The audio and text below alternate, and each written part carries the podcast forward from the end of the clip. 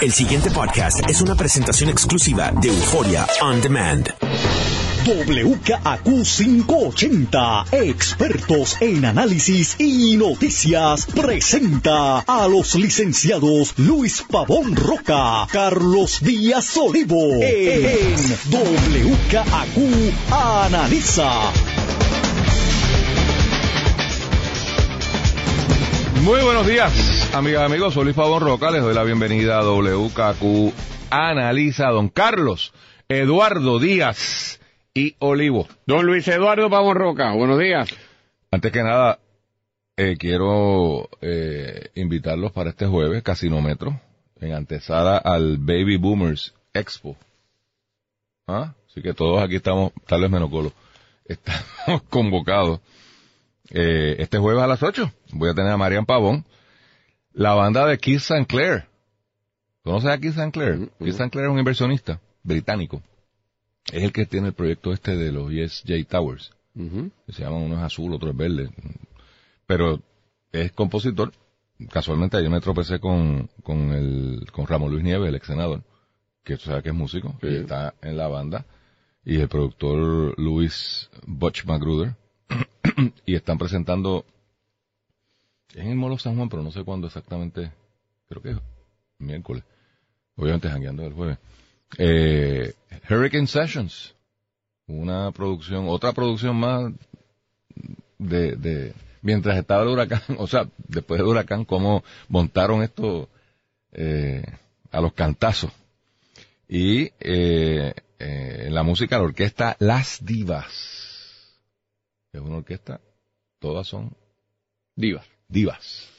Así que los espero allí en Casino Metro, en el Sheraton de Casino de, de Centro de Convenciones. Pues déjame recordarle también a los amigos y amigas que esta tarde, a las 3 de la tarde, allá en la Universidad de Puerto Rico, Salón L3, los compañeras, compañeras y compañeros de la revista jurídica de la Facultad de la, de la Universidad de Puerto Rico están haciendo un simposio sobre la ley 2022. Estas leyes, una de ellas que es la que se le da exención contributiva a gente que venga de afuera de Puerto Rico, individuos.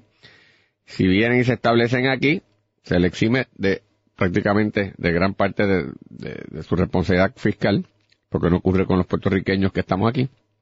Y hay pros y hay en contra de- de esas medidas. Pues hay un análisis crítico donde va a participar el economista José Caraballo Cueto, eh, el exsecretario de Hacienda, eh, Juan Zaragoza, y un practicante de la profesión en esa área, el licenciado Edgardo Río, y yo ahora Isabel González lo va A moderar a moderar, o a provocar.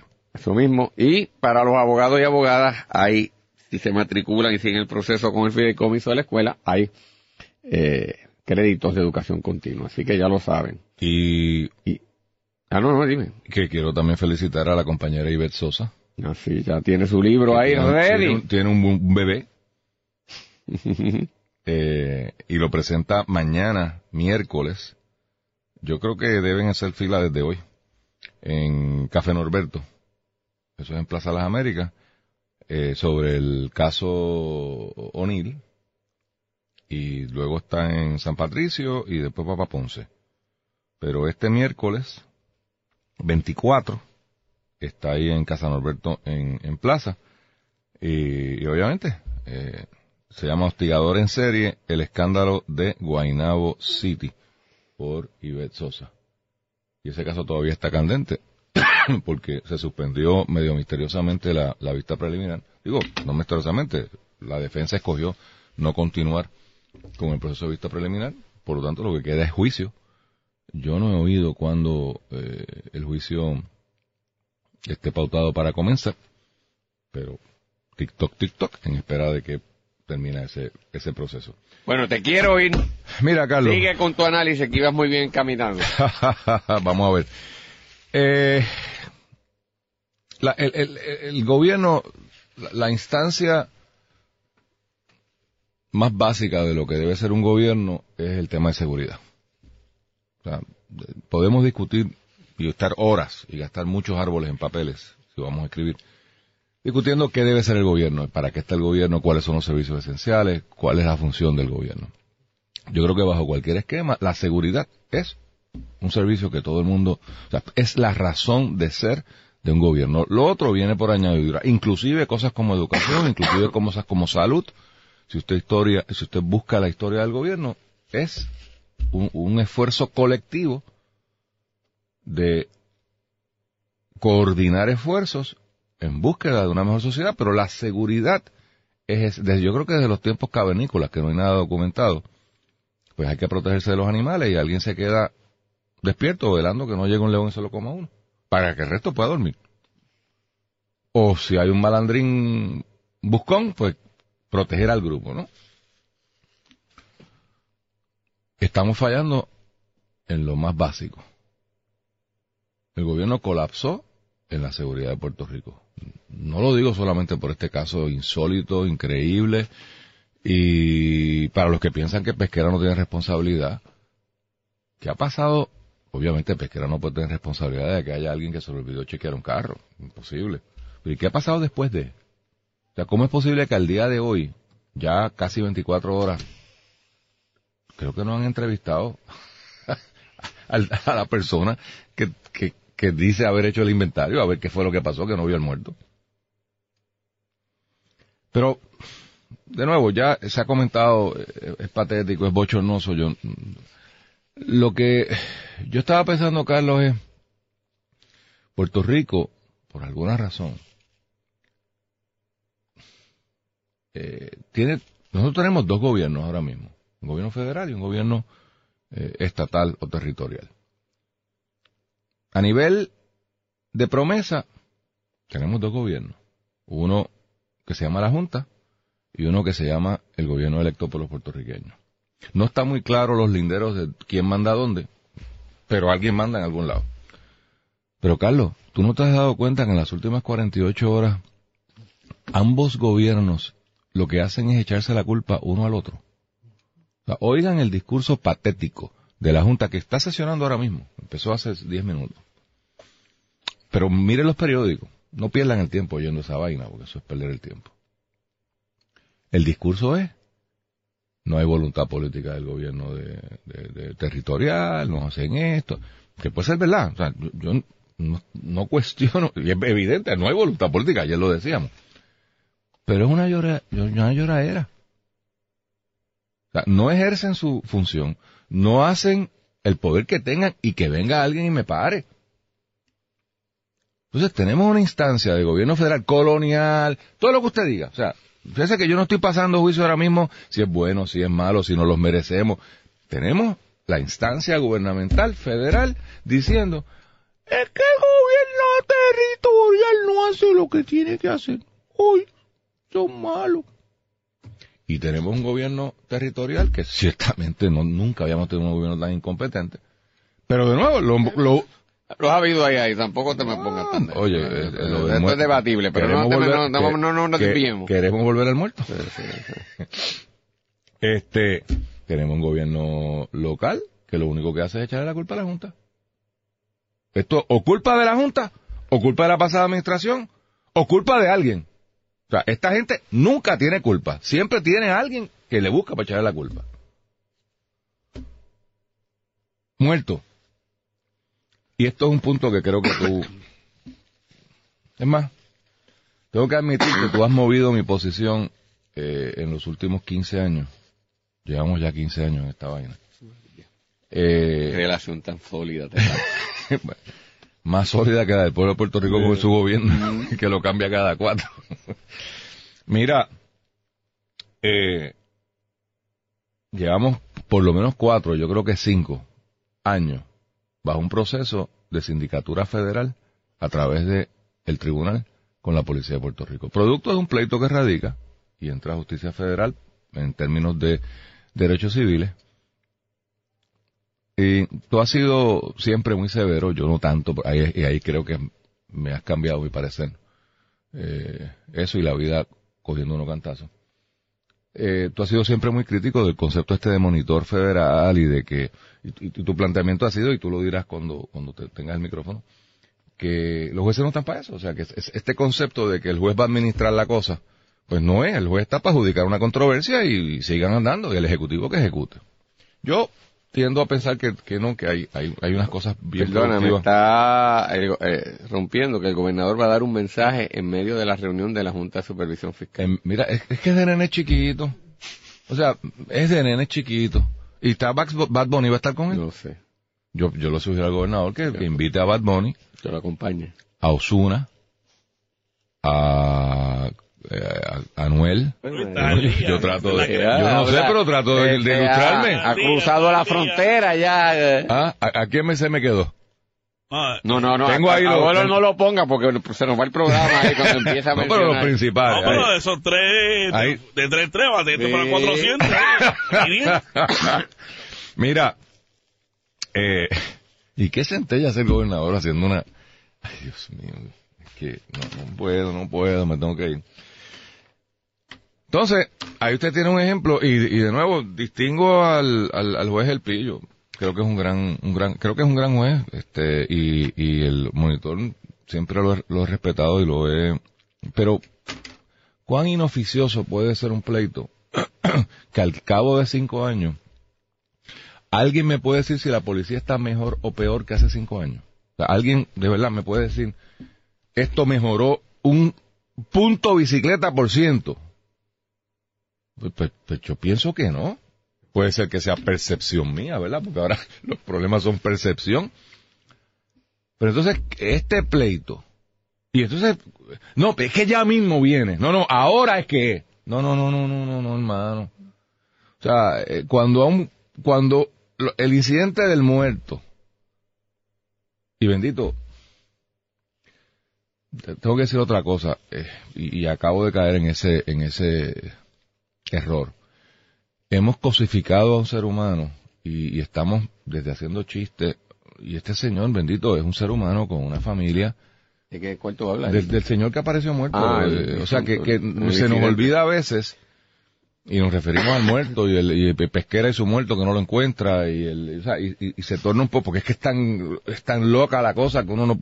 Y aquí se nos olvida a veces que esto, que hay una familia ahí, yo le presento mis excusas, tal vez hasta colectiva, como tú quieres en Puerto Rico, porque su familiar, bendito sea Dios, ha sido víctima de una cosa horrible. ¡Horrible! Y está siendo víctima de una cosa horrible. O sea, al día de hoy no han entrevistado a nadie para saber, para por lo menos entender qué pasó aquí. Pero Carlos, volviendo a lo que te decía, que es lo... Hay una instancia del gobierno federal metido aquí de cabeza, supuestamente con unas estipulaciones, supuestamente con unos planes, supuestamente con unos remedios para atender a hacer una mejor policía en Puerto Rico. Han pasado cuatro o cinco años, Carlos, y estamos peor. Y entonces lo que tú ves, una vez más, y reitero que con esto me cayó la boca, es una pelea. Una pelea de pesquera con el monitor y del monitor con pesquera y del juez con el gobernador y del juez con la junta y entonces el juez el viernes mandó a que se abra una academia y Escalera dijo por radio que, bueno, ¿y qué va a decir la junta? Pues yo no tengo los chavos, pues el juez oyó el radio y enmendó su orden, pues eso es lo último. O sea, el juez enmienda la orden, incluye a la junta. O sea, es una echadera de culpa de un lado para otro.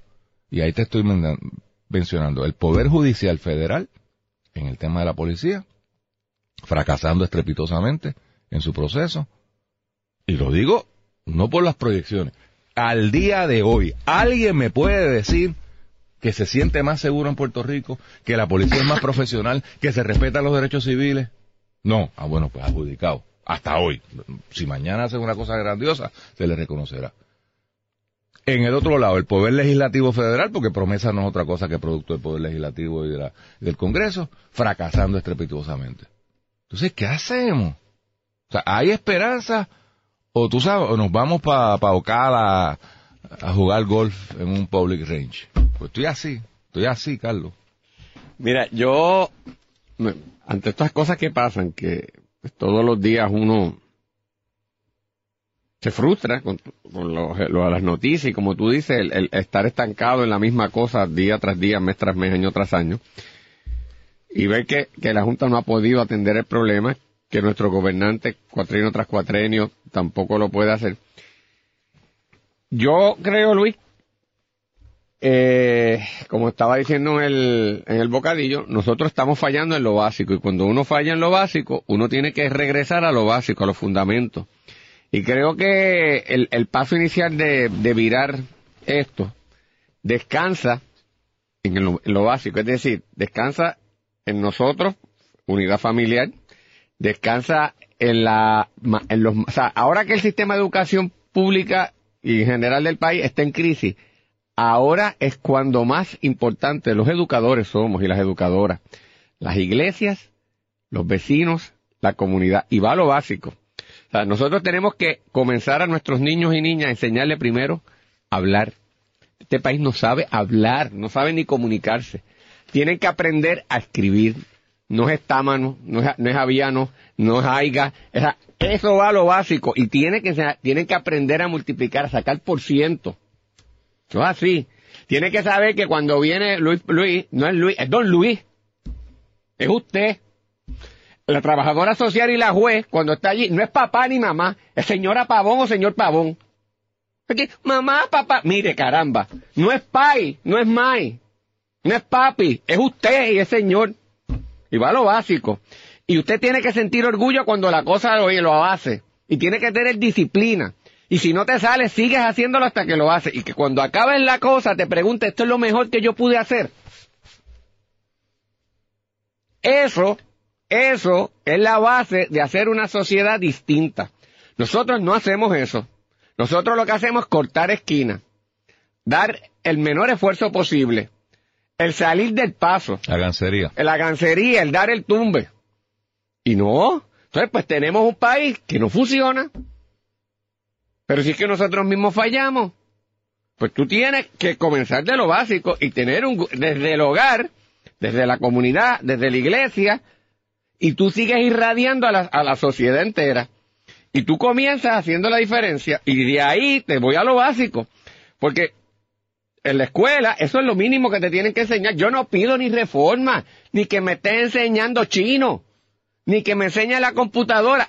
Tú me enseñas a pensar, a escribir, a hablar y a sacar matemáticas, lo demás llega.